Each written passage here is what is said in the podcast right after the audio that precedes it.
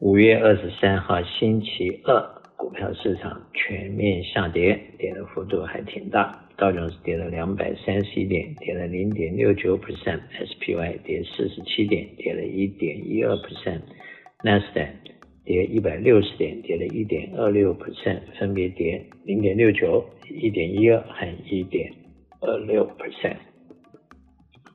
欧洲方面，英国负零点一，德国负零点四四，法国负一点三三。亚洲方面，日本负零点四二，香港负一点二五，中国上海负一点四一。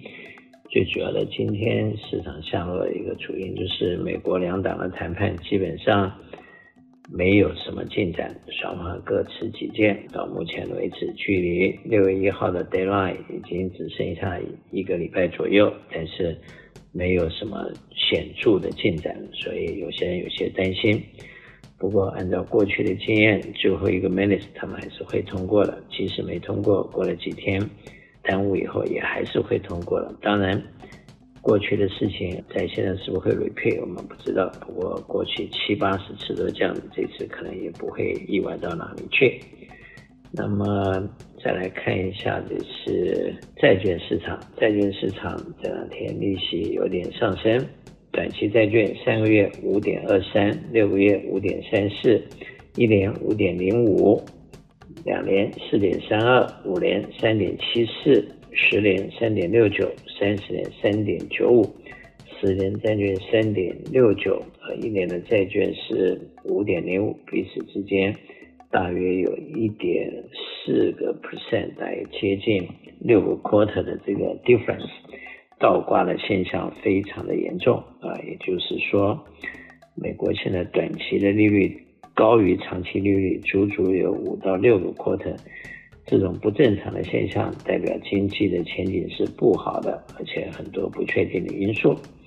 这也是 one of the reason 前段时间美国有些银行倒闭，因为他们曾经在短利率的时候绑进了一些长期的国债，然后现在因为有 liquidation 的 problem 要把赔钱的国债卖了，因此就会有真正的损失。本来。只是一个书面账面的损失，如果 hold 到 maturity day，其实是没有损失的。但是因为要流通，因此要提早解约，就会有损失。代表恐慌和规律的指数昨天是七十，今天因为下跌了，回到六十六。一般来说，当太多数人对市场乐观的时候，市场也就相对要接近了顶点。那么目前有百分之六十六人对市场是乐观的，三十三 percent 人悲观，二比一的情况。市场就可能是偏高了。那么美元指数目前在一百零三点五二美元兑人民币七点零六，美元兑日元一三八点五，美元兑欧元零点九三。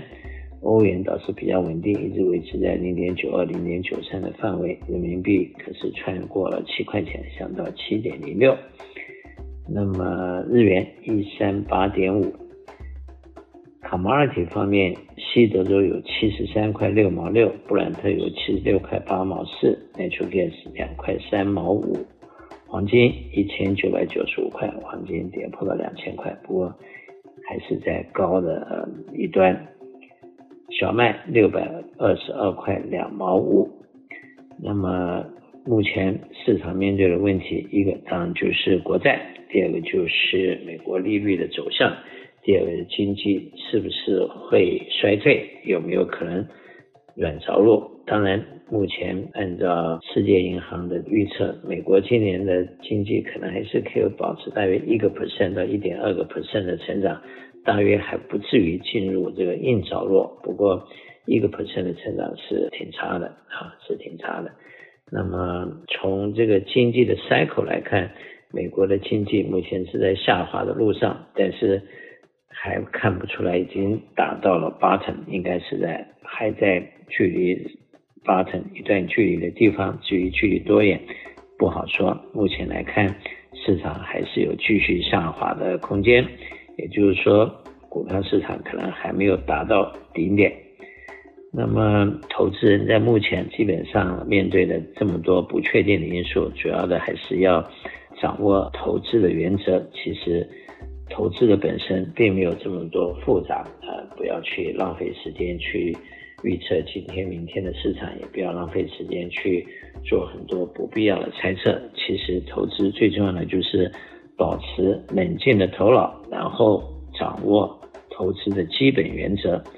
呃，投资一些基本的原则，不管在市场怎么样变化，这样都是不会变的。